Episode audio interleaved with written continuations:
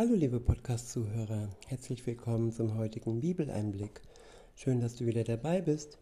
Heute habe ich ein Kapitel aus dem ersten Johannes, äh, Johannesbrief, nicht Evangelium. Und zwar ist es das Kapitel 1 und ich verwende die Übersetzung Neues Leben. Ab Vers 1 heißt es, es war von Anfang an, wir haben es gehört und mit unseren eigenen Augen gesehen. Wir haben es betrachtet und mit unseren Händen betastet. Das Wort des Lebens. Ja, hiermit ist Jesus Christus gemeint. Er wurde mit eigenen Augen von denen betrachtet, die damals gelebt haben und dann die Worte im Neuen Testament aufgeschrieben haben. Er wurde betrachtet und er wurde betastet. Er war ein Mensch aus Fleisch und Blut, aber auch Gottes Sohn. Er hatte alles in sich, was nur er alleine, was nur er alleine in sich trug. Das Göttliche, die Gottes Sohnschaft und das Menschliche, geboren von der Jungfrau Maria, nicht vom Samen eines Mannes, sondern vom Geist Gottes erzeugt. In Vers 2 heißt es, das Leben wurde uns offenbart und wir haben es gesehen. Und jetzt bezeugen und verkünden wir euch das ewige Leben. Es war beim Vater und dann wurde es uns offenbart. Wir sagen euch, was wir selbst gesehen und gehört haben, damit ihr Gemeinschaft mit uns habt. Und zusammen sind wir verbunden mit dem Vater und mit Jesus Christus, seinem Sohn. Wir schreiben euch das, damit unsere Freude immer größer wird. Der nächste Abschnitt ist überschrieben mit Im Licht leben. Ab Vers 5 heißt es, ist die Botschaft, die er uns gegeben hat, damit wir sie euch weitergeben. Das ist die Botschaft, die er uns gegeben hat, damit wir sie euch weiter sagen. Gott ist Licht. In ihm ist keine Finsternis. Ich wiederhole, Gott ist Licht. In ihm ist keine Finsternis. Ja, die Finsternis ist verbunden mit dem Bösen, das Dunkle. Und wenn wir nicht im Licht wandeln, dann wandeln wir im Bösen, im Dunkeln. Weiter heißt es in Vers 6, deshalb lügen wir, wenn wir sagen, dass wir mit Gott Gemeinschaft haben, aber weiter in der Finsternis leben. Wenn wir das tun, leben wir nicht in der Wahrheit. Ja, wenn wir mit Menschen unterwegs sind und gleiche Sache machen mit denen, die in der Finsternis leben, und wenn die Sünde uns übermannt und überfraut, dann sind wir nicht mit Gott verbunden. Und dann haben wir keine Gemeinschaft mit ihm. Weiter heißt es, wenn wir das tun, leben wir nicht in der Wahrheit. Ja, wir machen uns selber etwas vor, wenn wir ja Gutes tun, aber nicht in Verbindung mit Gott stehen, der der alleine gut ist und der alleine die Liebe ist.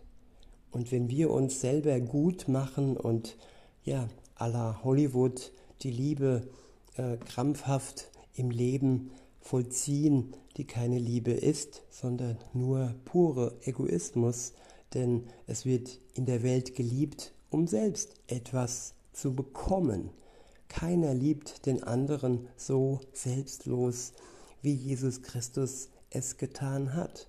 Seine Liebe ging sogar für uns, für jeden einzelnen Menschen ans Kreuz, damit der Mensch erlöst werden kann und gerecht werden kann durch die Tat Jesu am Kreuz für ihn, damit er frei wird von seiner Schuld, hat Jesus Christus den Schuldschein zerrissen, hat die Verurteilung und ja, die Todesstrafe auf sich genommen.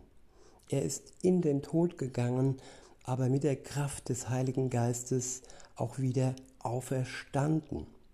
Und wer an ihn glaubt, der hat das Gleiche vor sich. Zwar auch den Tod, aber auch die Auferstehung von den Toten und nicht zum Gericht, sondern zur ewigen Glückseligkeit. Weiter heißt es in Vers 7, Doch wenn wir wie Christus im Licht Gottes leben, dann haben wir Gemeinschaft miteinander. Und das Blut von Jesus, seinem Sohn, reinigt uns von jeder Schuld.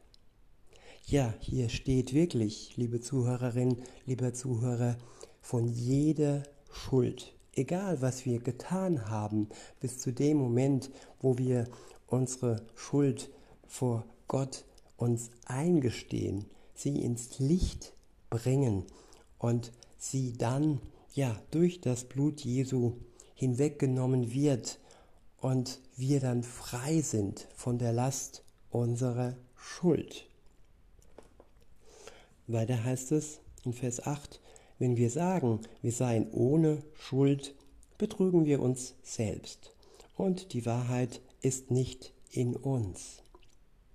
Doch wenn wir ihm unsere Sünden bekennen, ist er treu und gerecht, dass er uns vergibt und uns von allem Bösen reinigt. Ich wiederhole ab Vers 8.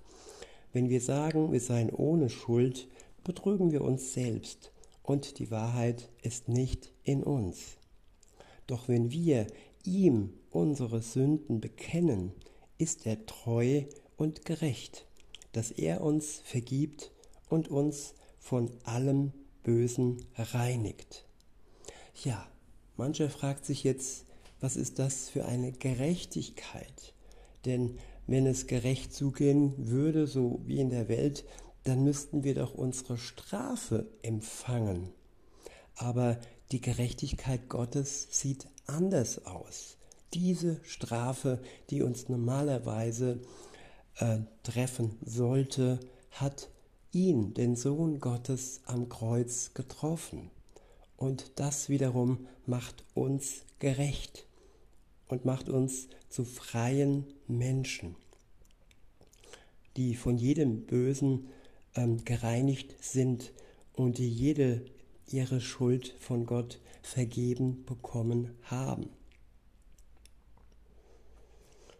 Weiter heißt es, wenn wir behaupten, wir hätten nicht gesündigt, machen wir Gott damit zum Lügner und zweien und weisen, dass sein Wort nicht in unserem Herzen ist.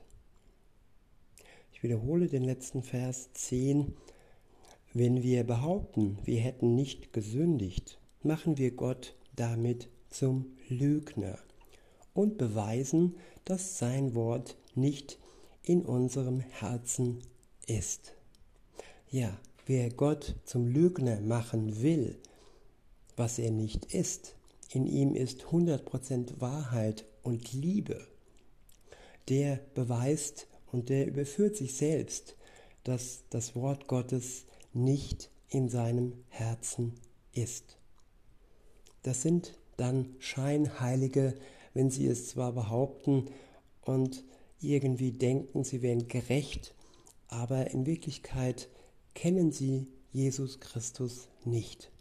Und das ist das Ziel, liebe Zuhörer, dass wir ihn kennenlernen und dass wir ja all unsere Schuld in seinem Licht unter der Vergebung ja entfernen lassen, uns befreien und vergeben lassen. Ist das nicht wunderbar?